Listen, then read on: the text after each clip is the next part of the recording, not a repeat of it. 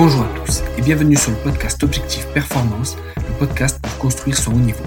Toutes les deux semaines, je vais interviewer des kinés du sport, prépa physique, coach ou autres, qui amènent et accompagnent leurs athlètes au plus haut. On parlera dans une première partie de leur parcours, d'où viennent-ils, où ont-ils étudié, voyagé et commencé leur carrière, ensuite de ce qu'ils font actuellement et de ce que cela peut nous apporter en pratique, quel est leur sujet de recherche actuel, en quoi cela peut améliorer nos compétences, et enfin, on abordera leur mentor, leur livre préféré et comment est-ce qu'on peut les contacter. Comme d'habitude, je compte sur vous pour mettre 5 étoiles à cet épisode sur nos minutes et sur Apple Podcast avec un petit commentaire. De la même manière, je vous encourage à partager cet épisode sur les réseaux sociaux, notamment en story sur Instagram. C'est ce qui me fait le plus avancer et faire connaître le podcast.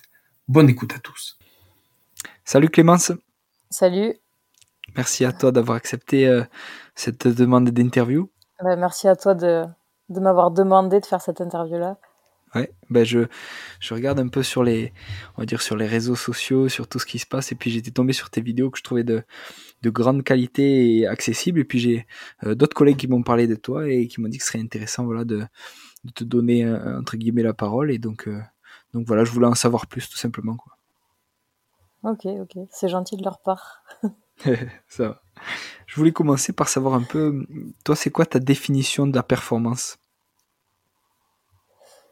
Euh, alors la performance pour moi c'est un peu euh, c'est un peu vague comme sujet, mais euh, en gros pour moi enfin la performance ça va bien au-delà du résultat d'une compétition pour un sportif, mais euh, ça va être pour moi la, la performance ça va être un sportif qui a son niveau, le niveau qu'il souhaite, qui maintient ses performances dans le temps. Ça ça peut être ça peut être un peu compliqué. C'est pas juste quelqu'un qui performe une fois. Et surtout, bah, en tant que kiné, c'est notre partie principale qui arrive à, se blesser, le, moins possible dans une, dans une saison. Hmm. Ah, top, carrément. Et, et est-ce que tu peux nous expliquer un peu ton parcours et d'où tu viens? Alors du coup, euh, après le bac, je suis partie en BTS euh, opticien lunetier, rien à voir, euh, que j'ai que j'ai eu. J'ai fait deux ans, voilà, je, je l'ai eu, mais ça me plaisait pas du tout. Euh, donc j'ai continué juste pour avoir quelque chose. Et euh, c'est à la fin de ça, après que j'ai bifurqué en kiné. Du coup, je suis partie euh, en Espagne. J'ai fait quatre ans en Espagne à Gérone. Donc c'est vrai que c'était assez pratique parce que pas loin de la maison. On était je suis à peine à une heure de route, donc je pouvais rentrer tous les week-ends. Et, et j'ai été diplômée du coup en 2016. D'accord, d'accord. Putain, énorme. Du coup, tu parles espagnol Ouais, ouais, du coup, je parle espagnol. Je suis arrivée là-bas, euh, je parlais pas un mot d'espagnol ni de catalan. Et euh, le premier mois, c'est un peu compliqué parce que surtout qu'on a un prof d'anat euh, qui parlait à 10 000 à l'heure. Et mais bon, on s'y fait vite et, et puis franchement, ça va. Ça, du coup, ça m'a permis de, de bien comprendre l'espagnol et, et c'est quand même pas mal d'avoir de parler une deuxième langue. Ouais, c'est génial. Et t'as pas hésité à, à rester bosser là-bas? C'était compliqué? En Espagne, c'est compliqué, il n'y a pas de mutuelle, il n'y a pas trop de travail. Hein, euh, pour les kinés, c'est compliqué. D'ailleurs, nous, il y a beaucoup de, de kinés mm. espagnols qui viennent travailler dans, dans, les cliniques en France. Quoi. Et euh, en Espagne, c'est très compliqué de trouver, euh, de trouver un boulot ou d'avoir son cabinet. D'accord. Donc, du coup, retour chez toi dans les Pyrénées-Orientales, c'est ça hein? À Perpignan, c'est ça. La question ne s'est même pas posée de, de rester en Espagne. D'accord. Et après, qu'est-ce que tu as fait? Alors, tu as fait la formation Exos, c'est ça? Oui, c'est ça, ouais. Après, donc, j'ai commencé à, à travailler en libéral euh, directement, en assistanat. Et après, du coup, je suis partie sur euh, une formation Exos, ouais. T'as fait ça On a fait euh, une semaine avec au Racing 92. Donc, c'était une semaine avec Pierre Moitry, qui organisait ça sur Paris. Top, carrément. Et Pierre Moitry, alors justement, c'est de mémoire, c'est l'épisode 2 je crois qu'on a fait avec Pierre. Euh, et voilà, à l'époque, il était au Racing. Bon, il a, il a bougé depuis, mais euh, voilà, c'est un bon épisode à écouter pour ceux qui l'ont pas encore écouté. Et qu'est-ce que tu as retiré lors de cette formation et en quoi ça t'a aidé? Alors du coup, enfin, cette formation, c'est celle qui m'a le plus apporté, je pense. Euh, il y a vraiment un gros gros apport autant théorique que pratique. du coup, ça m'a aidé à mettre en place mes séances de, de renforcement pour euh, mes patients opérés de croisés ou d'épaule. Euh, ça a vraiment permis de mettre en place ces séances-là. Et aussi, on a vu euh, une tonne d'exercices où, euh, avec du travail d'éjection, du travail de médecine ball, du travail d'appui, de l'échauffement, où on allait chercher vraiment, vraiment loin. Et ça a vraiment permis à, mon collègue et moi de, de, de, progresser sur nos séances et de proposer un contenu un peu plus, un peu plus complet. Mmh. et, et, surtout là-bas aussi, a pu rencontrer pas mal de personnes. On s'est régalé. En plus, il y avait la Coupe du Monde euh, féminine de, de, de, foot. Donc, on est allé voir des matchs mm. tous ensemble, on s'est régalé. Et euh, du coup, ça m'a permis de rencontrer euh, notamment Jordi Casalo et Nicolas Fouché, avec qui je donne formation. Et en fait, Jordi, c'est le premier à nous avoir fait confiance pour, pour monter la formation à deux avec Nico. Un jour, il nous a proposé, il a son organisme de formation, SRP. Un jour, il nous a dit, bon, ben, ça vous dirait pas de, donner formation sur l'épaule tous les deux? On a dit bah, feu. Et, euh, et de là, c'est parti. Et après, on a eu d'autres propositions. Donc voilà, ça m'a permis de autant pour euh, mes séances, pour mes patients, que euh, aussi professionnellement parlant, en rencontrant ces personnes-là. Mmh. top. Et aujourd'hui, ouais, CRP formation notamment à, La Rochelle et aux alentours, et il faut venir, à faut venir plein de monde de qualité, ouais, c'est le feu. Et, mmh, et, comment tu atterris euh, avec la République démocratique du Congo et l'équipe nationale? Comment ça se passe? Alors, euh, improbable. Euh, le, le, le coach, il cherchait quelqu'un. Et il m'a envoyé un message sur Facebook en me disant euh, salut, euh, on cherche un kiné, est-ce que ça t'intéresse? C'est énorme. Donc là, je me dis euh, bon, je sais pas trop, je vais voir sur internet et tout. Bon, ok, ça existait bien et tout ça. Ouais, Et euh, du coup, bon, ben, il me propose quelque chose, ça, m'allait, donc j'ai dit bon, ben, ok. Donc il y avait stage sur Paris. Ouais. Euh, savoir que les trois quarts des stages, on les fait en France parce que euh, les trois quarts des joueurs sont sont franco-congolais, donc du coup, il y a les, les, locaux qui nous rejoignent mmh. sur les compétitions, mais sinon, on fait les stages euh, en France. C'est beaucoup plus pratique. Mmh. Et, euh, et, du coup, j'ai dit OK pour un premier stage euh, qui était à Paris. Ça s'est très bien passé. Et de là, du coup, j'ai continué avec eux. On a participé à, à plusieurs compétitions. J'ai fait les Jeux africains avec eux dans la foulée. Ça s'est bien passé. Et, euh, et, après, voilà, ça a continué euh, au fur et à mesure. Donc, euh, et du coup, on a quand même réussi à se qualifier pour le championnat du monde. Donc, donc c'était beau. On est, on est parti en Égypte là pendant pendant un mois l'an dernier là en janvier. Oui, oui, oui. Et, euh, et voilà, c'était beau. En plus, on a battu l'Angola, donc équipe qu'on n'avait pas battue depuis depuis longtemps. Et c'était cool parce que bon, on a fait un petit peu le buzz parce que bah, notamment avec Gauthier qui, a fait le buzz voilà, un des joueurs. Et puis on nous attendait pas trop à ce niveau-là. On pensait que tout le monde pensait qu'on allait être écrasé par toutes les autres équipes. Et finalement, bah, les joueurs, ils ont, ils ont tenu la route. Et, euh, et, du coup, on était un peu le petit poussé du, euh, mm. du championnat du monde. Et, euh, et c'était vraiment sympa. Il y avait une bonne ambiance. Ah, c'est trop bien. Mais, mais du Vas-y, vas-y. Mais du coup, là, depuis le championnat, avec tout le Covid et tout ça, tout est, tout est reporté, tout est, c'est un peu, oh, c'est un peu le bazar. Là, on, devait être à la Cannes et euh, ça a hmm. été euh, décalé euh, à juin, visiblement. Donc voilà, c'est un peu le, Covid, ça met un peu le bazar dans, toute l'organisation. Hmm. Moi, j'espère que ça se fera. Et qu'est-ce que tu as pu voir alors comme, comme pathologie? Qu'est-ce que tu as pu traiter sur ces matchs internationaux?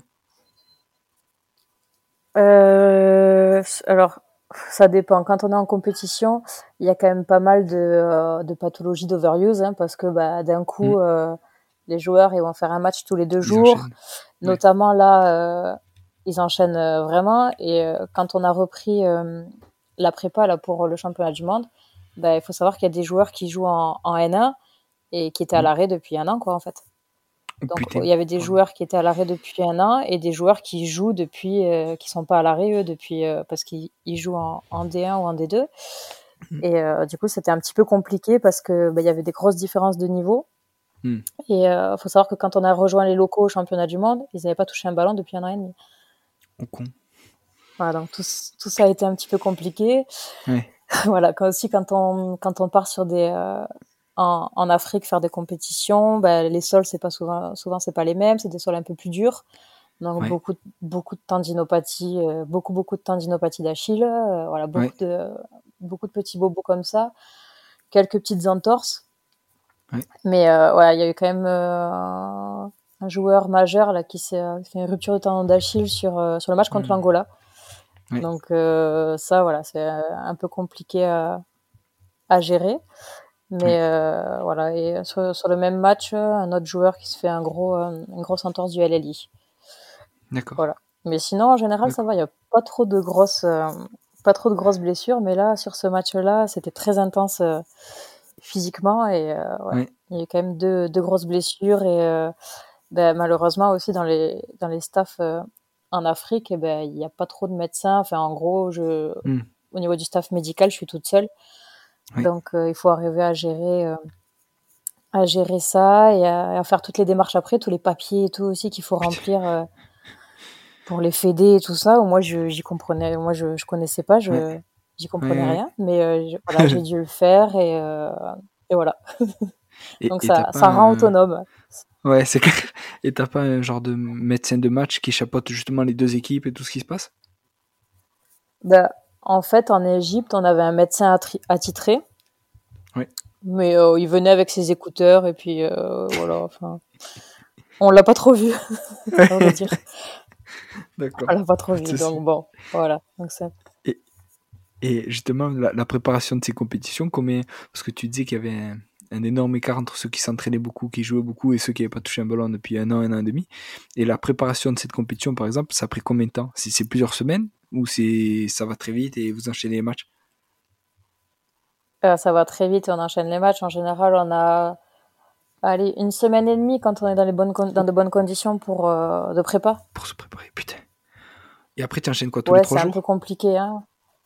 Tous les deux jours, en général. Oh putain. Ah ouais, c'est chaud. Donc euh, là, il y a Ouais, c'est chaud. Donc là, bon, faut savoir que c'est une fédé, euh, c'est une équipe un peu toute neuve, hein, euh, qui est, euh, quand le coach il, il est arrivé, il a refait un petit peu l'équipe. Et euh, ben, il faut que le temps que, que ça se mette en route aussi. En Afrique, il y a, il y a quand même quelques années de retard sur l'organisation par rapport à, à la France. Et le coach, il essaye, mm.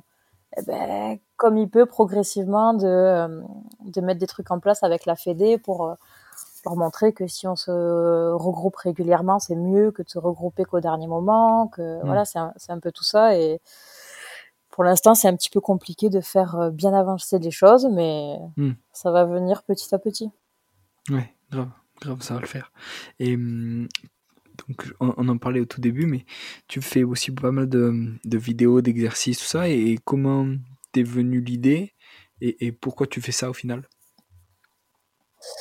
Alors en fait, c'est parti, euh, d'un truc tout bête. Euh, on était mmh. au cabinet avec mon collègue et euh, il y a quelqu'un qui nous demande des exercices pour les ischios, qui nous demande une vidéo.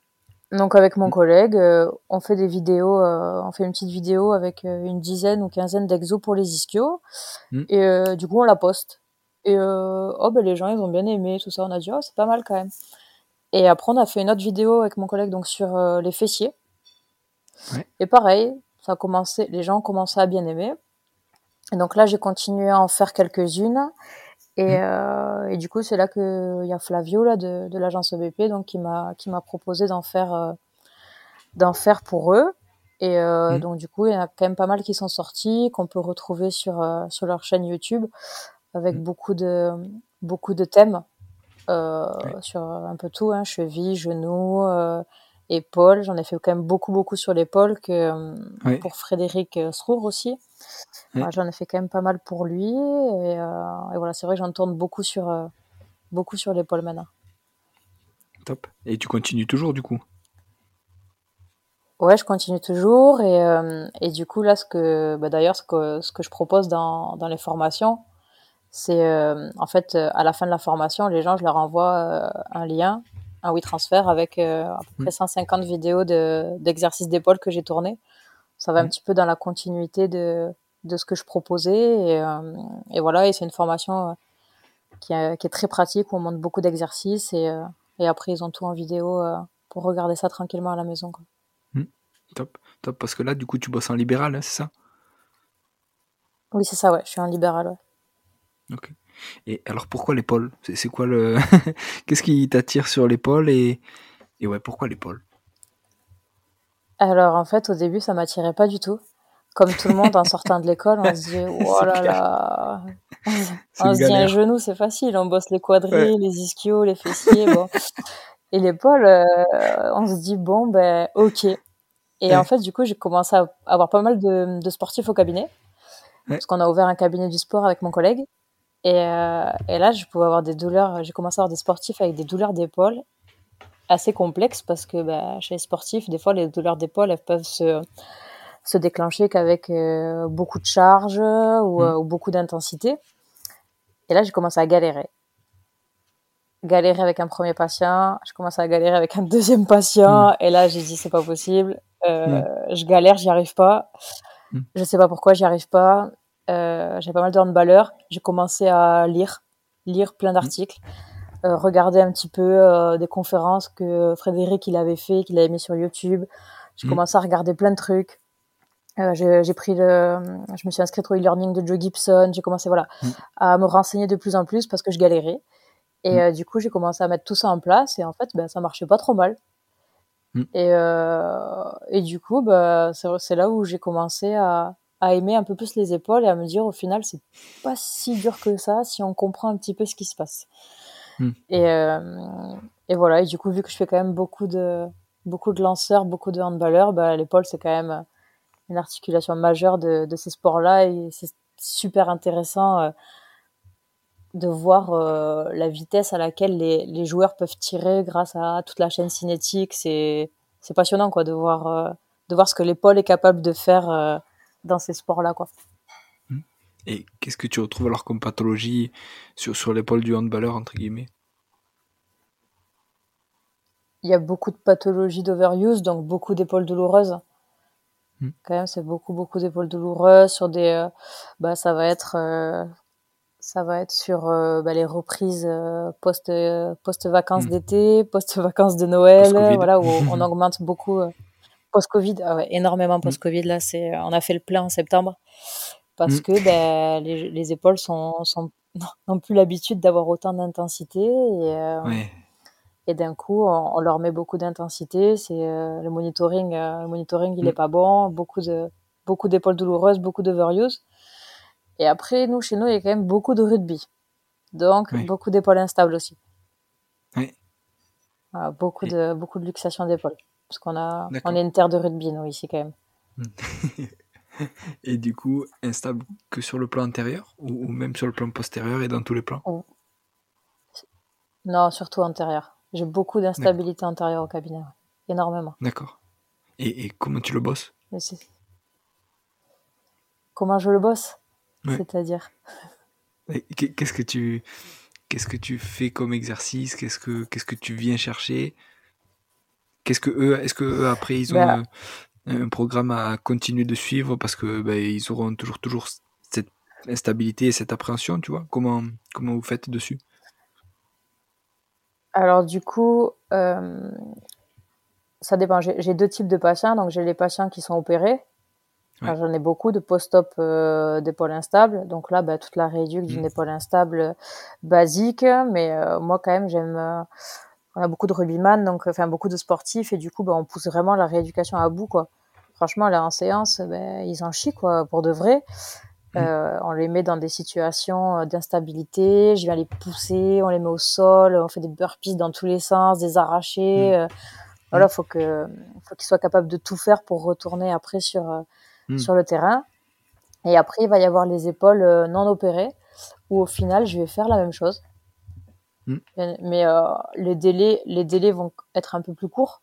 Ça va être quand même plus rapide qu'une épaule opérée. Mais euh, voilà, et je vais énormément travailler euh, au fur et à mesure sur l'appréhension, sur l'appréhension qui est un facteur mmh. euh, super important qu'on oublie un peu de travailler. Et, et puis voilà, mais c'est vrai qu'on fait quand même des grosses séances où, où j'aime bien les, les tuer un petit peu, ils aiment bien ça aussi. et, sur le handballeur, tu, parlais de, de vitesse justement, et comment tu comment tu manages le retour post-vacances pour éviter qu'il y ait des pathologies qui, qui apparaissent, tu vois? Comment, qu'est-ce que tu fais? Est-ce qu'ils ont un programme de prévention? Est-ce qu'ils le font? Euh, Ou est-ce que justement ils ont mal très vite et du coup ils reviennent te voir? Comment ça se passe? Alors, en général, les patients que j'ai eus pour des douleurs d'épaule, ben, ils ont pris conscience de euh, ben, pourquoi ils ont eu mal à l'épaule. Parce que quand on commence à faire deux exos, ils se rendent compte qu'en fait, euh, au niveau de la coiffe, il n'y a rien du tout. Donc, ils commencent à se dire, ah, je comprends. Et, et du coup, de eux-mêmes, ils se mettent à faire leurs exos. Donc en général, je leur donne trois mm. exos à faire, pas plus, parce que de toute façon, sinon ils les font pas. Ils font pas. C'est le gros problème de, c'est le, gros problème des, des, programmes de prévention de toute façon, hein, c'est mm. que c'est trop mm. long. C'est trop long, c'est ennuyant. Et, euh, et, du coup, j'essaie de leur faire des trucs à deux où ils peuvent, euh, ils peuvent s'amuser un petit peu, se, se challenger. Ça, c'est plus rigolo. Des trucs assez rapides. Et euh, bah, tout simplement, quand ça va être un retour au sport euh, d'épaule douloureuse ou d'épaule instable, bah, je vais limiter tout simplement le nombre de shoots et le nombre de passes. D'accord. Donc je vais leur dire, aujourd'hui, là, à cet entraînement-là, tu as le droit à 10 shoots et 15 passes. Tu fais pas plus. Et à la séance d'après, je lui demande combien il a fait. en général, des fois, oh, je me sentais bien, j'ai fait un peu plus. Mais euh, voilà, j'essaie quand même de les limiter. Et au fur et à mesure, on augmente, on augmente la charge, tout simplement c'est énorme, mais est-ce que tu le. As un fichier Excel ou eux un cahier où ils écrivent, etc. Et du coup, tu regardes le, nombre de, de shoots et de passes au fur et à mesure, tu vois, sur les semaines, sur les mois et comment ça varie? Ou c'est vraiment au jour le jour, fait à la séance J'ai une euh, note sur mon portable. Ouais. Bah, j'ai une note sur mon portable où je marque euh, tel joueur a fait euh, tant de passes, tant de tant de shoots pour pas me pour pas me, me tromper. Et puis après, euh, tout simplement, à la séance d'après, il me dit combien il a fait. Et ok, j'ai pas eu mal du tout, je me suis senti bien. Ok, ben la fois d'après, je rajoute 5 mm. passes et 5 shoots. Ou alors il me dit à la sens inverse, ouais, j'ai eu un peu mal. Ok, bon ben reste à ce niveau-là ou réduis un petit peu pendant encore quelques séances. Et puis on augmente comme ça progressivement. Ah, avec un, un, bon échauffement aussi, quoi. Ouais. Et pareil. En général, ils sont. Bon, en général, les patients que j'ai eu en cabinet, en général, ceux que j'ai eu en cabinet, ils gardent l'échauffement quand même que je leur ai, euh, que je leur ai montré. En général, ils le font quand même. Ils sont assez sérieux. C'est énorme. Et justement, cet échauffement, est-ce que il, est-ce qu'il dépend du poste? Est-ce qu'il dépend euh, des antécédents du joueur sur cette épaule? Est-ce qu'ils font les deux côtés? Enfin... Ouais, c'est ça. En fait, ça dépend énormément bah, déjà de la pathologie euh, qu'il y a eu, parce que bah, si c'est une épaule instable ou une épaule douloureuse, je vais pas forcément leur faire faire la même chose. Euh, par exemple, une épaule instable, je vais insister énormément sur la mobilité parce que bah, un handballeur opéré, faut savoir qu'une une butée d'épaule, elle est quand même là pour enraidir l'articulation. Et nous, notre handballeur, on veut qu'il ait beaucoup de mobilité. Donc, notamment pour lancer, pour faire des shoots, il y en a qui ont besoin d'énormément de rotation externe. Et des fois, après une butée, ça peut être un petit peu galère. Donc, euh, chez les patients euh, instables, par exemple, je vais euh, insister beaucoup plus sur, sur la mobilité. Ils vont passer plus de temps à faire de la mobilité. D'accord. Alors que sur les patients avec des épaules douloureuses, pas forcément. Ouais. D'accord. Et justement, alors sur tes patients avec une butée, la, la mobilité que tu viens chercher, c'est plus forcément sur la gléno-humérale? C'est, tu viens la chercher où? Pour qu'il puisse quand même faire son geste sans, sans euh, aller trop loin au niveau de sa butée, quoi. Eh ben, on vient chercher énormément sur la gléno-humérale. On vient chercher le max qu'on arrive à... aller chercher sur la gléno-humérale et aussi on va jouer aussi sur les sur alors ça dépend de sa façon de shooter mais ça va être sur la rotation mm. du tronc ou euh, ça peut être sur l'extension aussi. L'extension thoracique, ça dépend de sa façon de shooter. Putain, c'est Du coup, on va travailler là-dessus aussi, ouais. Et donc ça, tu le travailles en, en manuel ou via que des exercices ou les deux? Un peu des deux, mais surtout des exercices, ouais. D'accord. Et ça veut dire que lui, donc son échauffement, par exemple, ton joueur qui a une butée, son échauffement, ça va être justement de, juste avant euh, l'entraînement ou le match, de retrouver sa mobilité et sa rotation externe pour pouvoir shooter euh, pleine balle. Et après, euh, quelques tirs montés en intensité et après, feu, quoi. Ouais, c'est ça. Alors, de la mobilité, un petit échauffement quand même musculaire assez rapide. Et, euh, et, après monter en intensité sur, euh, sur les passes et les shoots, ouais. D'accord. Et, et, ton ratio justement sur les exercices euh, rotateur externe, rotateur interne, tu fais quoi? Tu fais beaucoup de rotateurs externes et très peu de rotateurs internes comment, comment tu équilibres? Ouais, je fais quand même beaucoup de rotateurs externes et très peu de rotateurs internes parce qu'au final, c'est souvent les rotateurs externes qui sont déficitaires Et, et c'est quand même les rotateurs externes qui viennent énormément contrôler le, contrôler le shoot en excentrique. Donc on travaille plutôt là-dessus que les rotateurs internes. En général, je leur donne pas trop trop d'exos de rotateurs internes. Ouais. Et pareil, tu fais du moins pas trop en échauffement. Ouais. Pareil, on fait différentes vitesses. Au début, on commence tranquille et au fur et à mesure, en général, je leur demande de faire trois tours.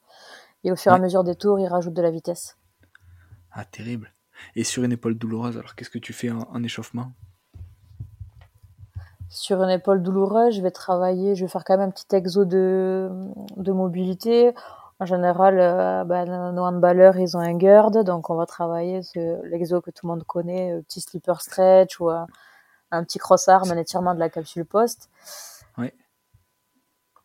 On va travailler ça et après je vais leur donner euh, quelques exos de, de, coiffe ou alors c'est par exemple un patient qui est amélioré par de la compression, ben on peut venir travailler un peu sur des sur de la compression, sur du gainage.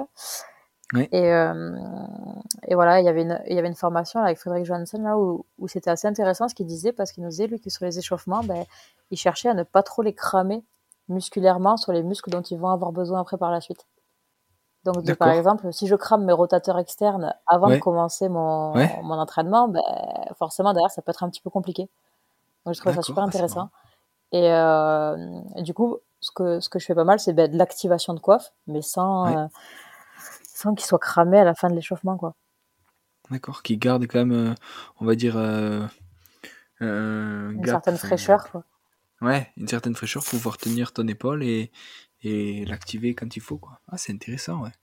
C'est ça, parce que, parce que souvent, en fait, au final, l'épaule, elle est, euh, l'épaule, elle est fatiguée au fur et à mesure de, de ton mm. entraînement. Donc, c'est pour ça que, qu'il y a des douleurs qui peuvent apparaître. Et euh, bah, lui, il, il, partait du principe que bah, si tu la fatigues encore plus euh, avant de commencer, bah, ouais.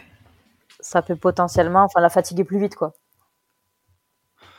Ah, c'est intéressant. Mais du coup, l'effet du, on va dire, de l'échauffement, c'est de, on va dire, de stimuler les muscles dont tu vas avoir besoin après pour être à intensité euh, max. Donc, il faut juste les stimuler sans les cramer au final. Sans les cramer, ouais, c'est ça. faut trouver le juste milieu entre les deux, quoi. Ouais. Et donc ça doit être tellement joueur dépendant aussi. Tu vois? Oui, c'est ça, complètement. Parce qu'après, ils vont pas tous shooter de la même façon. Hein. Un ailier, il va venir ouvrir un peu plus le bras. Euh, un pivot, bon, en général, euh, il vient pas trop chercher de, énormément de rotation externe.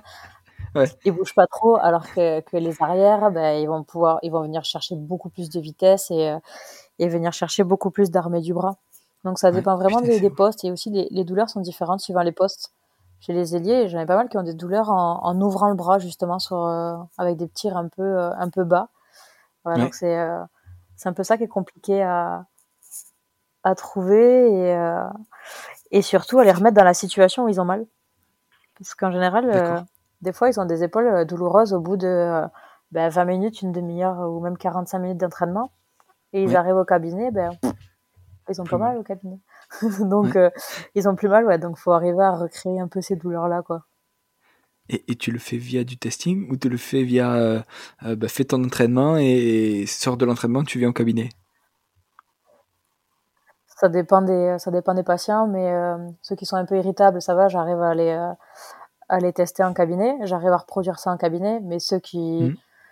Ceux qui sont pas trop irritables, euh, je leur demande de revenir, euh, qu'ils s'allument et que qu'ils reviennent dès qu'ils sont allumés quoi. Sinon c'est compliqué ouais. Ou alors j'essaye de faire une séance où j'essaye de les allumer un peu quoi. D'accord. J'essaye de recréer un peu les symptômes quoi. Ouais. Et, et, je me posais la question, tu vois, par rapport au côté, euh, tu vois, un handballeur opéré avec une butée, ta, comparaison par rapport au côté entre guillemets sain, il y, a rien de comparable au final parce que tu as une épaule qui, qui tire au hand et qui a besoin de on va dire d'une axité d'une vitesse euh, euh, supranormale on va dire et tu as une épaule de la vie de tous les jours un peu c'est ça enfin tu, tu compares est-ce que tu utilises la comparaison euh, épaule de handballeur et épaule vie normale ou euh, pas du tout il y a rien de comparable et, et tu rééduques que celle qui est opérée? Alors non je rééduque toujours les deux épaules de toute façon dans toutes mes rééducations je fais les deux épaules toujours comme je fais toujours les deux genoux, les deux chevilles, je fais toujours les deux côtés. Et euh, pour l'épaule, c'est pareil. Moi, je pars du même principe. Euh, je fais toujours les deux côtés. Et euh, c'est vrai que sur ma rotation externe hmm. et ma force, si c'est mon bras dominant, parce que il y a des luxations aussi qui sont du côté bras non dominant. Il y a, y a des deux. Hein. Mais donc sur, quand c'est mon côté dominant qui est qui est opéré, je vais chercher à avoir plus de force, un peu plus de force de ce côté-là. Hmm. Donc, c'est-à-dire que, par exemple, ben, on dit, euh, allez, s'il y a 10% de déficit, euh, je peux reprendre hmm. les sports. Sauf que hmm. non, c'est mon épaule saine. Enfin, c'est mon épaule, pardon, c'est mon épaule de, shoot. Donc, moi, sur cette épaule-là, je veux limite qu'il y ait plus 10%. Donc, en gros, c'est comme si on avait 20% de déficit. Donc, moi, je veux que l'épaule euh, de shoot, qu'elle soit opérée ou non, soit un peu plus forte que l'autre épaule. Hmm. Hmm. Et au niveau de la mobilité, pareil. Euh, en hmm. général, en général, le côté shoot, donc ils vont avoir plus de mobilité en, sur de la rotation externe que le côté où il, sur le côté bras, bras non dominant. Et euh, en fait, ce qui va être important, c'est l'amplitude totale, parce qu'en général, les patients, ils ont plus de rotation externe, mais ils ont une perte de leur rotation interne. Donc au final, parce qu'ils ont compensé en fait tu veux. Donc du coup, euh, l'amplitude totale est la même. Hmm. Mais elle n'est pas répartie pareil. Ils ont hmm. plus de rotation externe, mais, mais pas répartie pareil, exactement. Hmm. Et du coup, tant qu'elle est la même, au final, bah, on s'en fiche un petit peu. C'est des, adaptations du sport. Voilà. Et c'est vrai qu'après une épaule, euh, après une épaule opérée d'une butée, ça peut être un peu compliqué de récupérer euh, la rotation externe comme ils avaient avant. Et de temps en temps, ça peut modifier un petit peu leur shoot quand même. Hein. Et est-ce que justement, tu en as qui. Compliqué.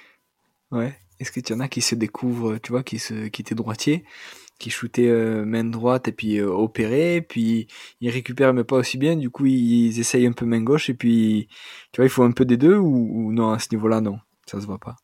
Non, non, quand même, quand même pas, mais euh, par contre, ils vont utiliser un peu plus de rotation de tronc, par exemple. Ouais, ce que tu dis, ouais. Ils vont compenser d'une autre manière pour arriver à retrouver un shoot fort, quoi. Ouais, ou compenser un petit peu avec le poignet. Mais, euh, mm. mais voilà, au fur et à mesure, quand même, en général, ce qui leur permet de récupérer de la rotation externe, bah, tout simplement, c'est de shooter, de, c'est de tirer, mm. c'est de recevoir des ballons et tout ça. Donc, euh, quand même, ils galèrent un petit peu les premiers mois, mais au fur et à mm. mesure, ça va de mieux en mieux. Putain, c'est énorme. Et t'as jamais justement des, des ruptures de butée sur des, des, des shoots ou des trucs comme ça Ça arrive ou faut y aller quand même? Pour l'instant, j'ai jamais eu j'ai jamais eu de, de, de, de, rupture de butée. Pour l'instant, je touche du bois. J'en ai un une fois au cabinet, mais il est venu déjà comme ça. Ouais. Donc, il est venu me consulter justement après avoir fait ça. Mais sinon, j'ai jamais eu. Jamais, jamais, jamais. Je touche du bois. ça, va, ça va le faire. Et justement, alors, on, parlait de formation tout à l'heure. on parlait de formation tout à l'heure. Et, et qu'est-ce que c'est quoi le programme de cette formation sur l'épaule et qu'est-ce que vous abordez? Alors du coup, il y a plusieurs formations. Donc euh, il y en a une première que je fais avec euh, donc Nicolas Fouché là que j'ai rencontré à, à, Exos et qui travaille énormément de l'Hollande aussi. Hmm. Donc du coup, on s'entend bien. il a été au H pendant à Nantes pendant longtemps. Et, euh, et du coup, ben, en fait, sur cette formation-là, on va voir, on va passer en revue toutes les pathologies des épaules de, de sportifs. Donc, on voit énormément l'épaule douloureuse et l'épaule instable. Euh, on va voir les, on voit aussi toutes les particularités un peu de chaque sport. Euh, donc le sport, euh, donc la nage, les sports de hmm. lancer, les sports de force, parce que c'est pas les mêmes contraintes, c'est pas les mêmes pathologies non plus. Donc du coup, on voit, hmm. on voit pas mal ça. On parle beaucoup de chaînes cinétiques parce que j'adore ça. Et, c'est quoi les chaînes cinétiques alors? Les chaînes cinétiques, ben, ça va être l'utilisation du corps pour, pour aller shooter. en fait, on se rend compte que sur un shoot, quand tu prends 100% de la force qui est libérée dans la main, au final, il y a très peu qui vient de l'épaule. Il y a 15-20% maximum qui vient de l'épaule. Tout le reste vient des membres euh, du tronc, du gainage, du coude. Et, euh, et tout ça, c'est super intéressant. J'adore ça. Et pareil, du coup, on réduit que tu bosses là-dessus? Je, je l'intègre. Ouais, voilà ce que j'allais dire. Je l'intègre énormément dans mes séances de rééducation. Hmm. Je fais de l'analytique, mais je fais beaucoup de chaînes cinétiques. Et pareil sur d'autres sports et d'autres mouvements d'épaule au final? Ouais, bien sûr. Bah, au final, euh, sur du rugby, euh, quand on fait un raffut, bah, on utilise tout le corps. Euh, hmm. Quand on fait. Enfin, sur tous les sports, on utilise énormément la chaîne cinétique. C'est vrai que dans les hmm. sports de lancer, c'est là où on voit le mieux. Il y, a, beaucoup de, vidéos de pitchers au ralenti, là, en slow motion, hmm. où, où, on voit super bien toute, toute cette chaîne cinétique qui, qui s'active. Et, et c'est super intéressant. Et ça veut dire aussi que si tu as un point, c'est comme le, le, entre guillemets le gainage, c'est-à-dire que tu n'es jamais plus fort que ton point le plus faible sur ta chaîne au final. Et, et donc si ton épaule va bien, mais que tu as un point faible au niveau euh, abdos, ben, tu pourras jamais shooter aussi fort que si tu es fort euh, partout. quoi. Alors après, il faut pas faire de, de raccourcis non plus, mais mmh. potentiellement, tu peux, euh, tu peux bah, potentiellement te blesser peut-être un peu plus hein, ou hmm. euh, tu vois, par exemple un joueur qui tire euh, énormément avec de l'extension euh, lombaire euh, l'extension lombaire bah, lui bah, peut-être qu'il peut se faire un peu de lésions abdos et du coup sur ces lésions abdos je vais être vigilant sur l'épaule. Parce que du coup s'il n'arrive pas à bien revenir chercher son son extension il va venir chercher peut-être un peu plus de mobilité de bras alors qu'il n'a pas l'habitude de le faire. Voilà il hmm. faut pas non plus faire de, de raccourcis en disant ah mais parce qu'il a mal au genou il a mal à l'épaule c'est pas vrai. Hmm. Mais euh, c'est des, euh, c'est des, c'est des, des thèmes à, à, prendre en compte, quoi, qui sont très intéressants à prendre en compte. Et au final, on se rend compte qu'on potentialise notre rééducation en activant notre chaîne cinétique. Donc. Euh... Ouais. Et, et, du coup, tu leur demandes des vidéos, tu vois, sur tes joueurs, tu leur demandes des vidéos de eux qui shootent, en, bah, parce qu'il n'y a jamais un shoot qui est pareil, je pense, au mais est-ce que tu leur demandes des vidéos, euh, on va dire, de, de, leur technique de shoot la plus euh, régulière pour comparer avant euh, opération ou après euh, opération ou avant rééduc et post-rééduc? Ouais, je leur demande, euh, je leur demande de shooter. Alors soit je leur demande de shooter au cabinet quand c'est des épaules douloureuses pour voir un petit peu comment comment ils font, leur manière de. On est un extérieur au cabinet là, donc on peut facilement aller là-bas et tirer dans le mur, il y a pas de souci. Et, et sinon, j'essaye de voir un petit peu ou de leur demander ou qu'ils me montrent des vidéos s'ils en ont pour voir leur shoot. Ouais. Ah, top, top. Et qu'est-ce qu'on voit d'autre alors sur les, les, formations? Donc du coup sur la formation avec Nico, on voit toute la rééducation. Euh, autant phase aiguë, irritable, phase intermédiaire et retour au sport. On mm. voit énormément, on pratique beaucoup aussi. Mm. En général, les stagiaires, ils ont quelques courbatures le lendemain parce qu'on fait, euh, on leur fait euh, carrément pratiquer toute la réathlée pour leur montrer un petit peu ce que c'est. Mm. Et euh, donc voilà, et après il y a une grosse partie sur, euh, sur tout le retour au sport, avec les tests mm. de RTP, euh, mm. tout ça. Et, euh, et, voilà, et on parle aussi un peu de prévention parce que Nico il adore ça. Donc euh, voilà, on parle un petit peu de prévention. après j'ai une autre formation qui est en train de se monter là, qu'on est en train d'écrire avec Michael Acco. Ça va être une formation uniquement sur la la, les épaules instables parce mm. que lui, il adore tout ce qui est euh, épaules euh, instabilité postérieure et multidirectionnelle et moi j'adore tout ce qui est instabilité antérieure. Donc c'est une formation où on va voir que ça, que l'instabilité. Mais c'est une formation qui est dédiée, euh, enfin voilà, où on va voir pour même monsieur et madame tout le monde, hein, du sédentaire, mm. elle s'appelle d'ailleurs du sédentaire jusqu'au sportif. Voilà, c'est, on va voir vraiment la, les instabilités pour, chez les patients lambda qu'on peut voir en cabinet. Et souvent, on passe un peu à côté de, de ça, des épaules, euh, des instabilités postérieures. Euh, en fait, il y en a mm. beaucoup plus que, que ce qu'on croit. Mm. Et, euh, et après, il y a une dernière formation. Donc, c'est avec Aurélien. En fait, Aurélien, il donne déjà formation sur l'épaule, mm. sur un jour et demi avec Kiné Co. Et bah, du coup, ils m'ont demandé, Aurélien m'a demandé de, de l'assister ou euh, là-dessus. Donc euh, c'est un peu le même thème que celle avec Nico, mais avec des différences mm. où on passe on va passer un peu plus de temps sur euh, le neurodynamique, sur mm. la différenciation cervicale. Voilà, on va passer mm. un petit peu plus de temps là-dessus. Donc c'est des formations qui qui se ressemblent mais qui au final se complètent.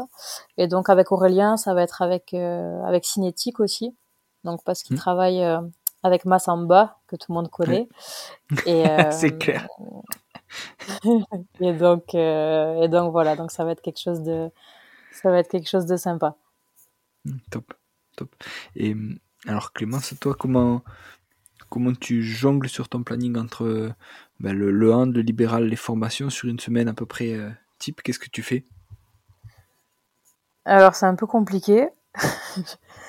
euh, j'ai une vie à 10 000 à l'heure. euh, du coup, en fait, en gros, je travaille trois jours et demi euh, au cabinet. Ouais. Euh, du coup, en gros, je travaille le lundi toute la journée. Après, quand je travaille, je fais des grosses journées avec Mm. euh, 20 minutes de pause le midi, quoi, un quart d'heure, 20 minutes. Euh, le mardi matin, depuis que j'ai commencé à travailler, je me garde toujours le mardi matin pour aller monter à cheval. D'accord. Je monte à cheval depuis toute petite. Ouais. Et donc, je me garde tous mes mardis matins pour aller monter à cheval.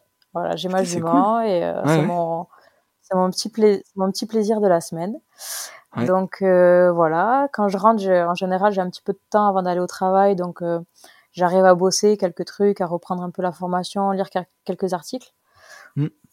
Et après, euh, les autres jours, je, vais- je commence à 7 heures. Donc le mercredi, je commence à Ouais. 7 heures du matin. Ça intéresse pas mal de patients parce qu'on a une douche au Mm. cabinet. Et du coup, après, ils peuvent aller travailler Ouais. direct. Donc ça permet Ouais. de d'alléger un petit peu le soir. Et, euh, Mm. et du coup, ben, le mercredi, je finis tôt. Quand je rentre, je bosse, en général. Le Mm. jeudi, je fais non-stop 7h, 20h. Donc là, je fais, faut rien Mm. me demander le jeudi. Et, euh, et le vendredi, le vendredi, je travaille pas. Ouais. Donc, euh, du coup, c'est pratique quand je vais donner formation. Du coup, bah, Ouais. en général, c'est vendredi, samedi. Donc, j'ai pas trop besoin de prendre de journée. Ou alors, je prends quand même le, le jeudi après-midi parce que bah, Perpignan, c'est un petit peu loin de tout. Et, euh, et du coup, le vendredi, pareil, je me, vendredi matin, je me le garde pour aller monter à cheval. Et par contre, l'après-midi, je bosse toute l'après-midi, non-stop. Et le soir, je vais, euh, je m'occupe d'une d'une petite équipe de hand, là, de National 2, féminine. Mm. Et euh, donc, le soir, je vais, je vais faire les soins une fois par semaine au club. Et après, le week-end, j'essaye de pas trop travailler. J'essaye. Sinon, je me fais tuer à la maison, mais j'essaye. En général, je Ouais. bosse quand même un tout petit peu. Bon, c'est top. Et Voilà. est-ce que tu as des, des mentors ou des gens qui t'inspirent euh, justement? Euh, bah ouais, on peut dire euh, les grands noms de, de l'épaule, hein, euh, Anne Ouais. Cools, Joe Gibson, euh, Martin Asker, ou, ou les grands noms de la prévention, Gabette, ou voilà, c'est euh, toutes ces personnes-là, quoi. Top. Et euh, en termes de livres, qu'est-ce que qu'est-ce que tu lis, qu'est-ce que tu as lu euh, qui voilà qui t'a marqué et qui pourrait nous intéresser? Euh, Qu'est-ce que j'ai lu? Bah, Le livre de Franz, euh, Franz Bosch. Et bah, encore une fois, Anne Cools, hein, son livre sur l'épaule, qui est quand même euh, pas mal du tout. Ouais. Et, et après, je t'avoue que je lis pas énormément de livres. Euh, C'est pas grave. J'aime hein. pas spécialement ça. Euh, voilà, je lis beaucoup d'articles. Je lis beaucoup, pas mal d'articles et après, euh, franchement, j'en ai marre de lire. Je vais dehors. J'aime trop être dehors, donc dès que je peux, dès que je peux, je m'en vais en randonnée ou je m'en vais, je m'en vais à l'extérieur. D'accord. Donc Ouais, je lis pas énormément. Pas de souci. Voilà. Et alors, s'il y, y en a qui veulent te contacter ou qui veulent en savoir plus sur toi, comment on peut, comment on peut te contacter? Bon, on peut me joindre sur euh, sur Instagram. Euh, Voilà, sur Insta, on peut me contacter ou euh, ou par mail, il y a pas de souci. Top, parfait. Est-ce que tu veux dire une dernière chose pour conclure? Je réfléchis, mais inscrivez-vous à ma formation, ça va être super. Ouais. Vive l'épaule. N'ayez n'ayez pas peur des épaules. C'est c'est super cool à rééduquer, on s'éclate. On peut faire plein d'exos et tout, c'est génial. On peut on peut faire plein de trucs, c'est super. Top. Bon, merci beaucoup Clémence Merci à toi. et à, à la prochaine. Allez, à la prochaine, ouais. Voilà, merci d'être allé au bout de cet épisode, j'espère que vous êtes régalé autant que moi. Si vous voulez m'aider, le mieux est de partager cet épisode au plus grand nombre. Parlez-en entre vous, débriefez-le que ce soit en live ou sur les réseaux. Qu'en avez-vous retenu? En quoi cet épisode peut vous aider à construire votre haut niveau N'hésitez pas non plus à me faire un retour ou à me proposer des personnes à interviewer, je répondrai avec plaisir. À très bientôt pour un nouvel épisode.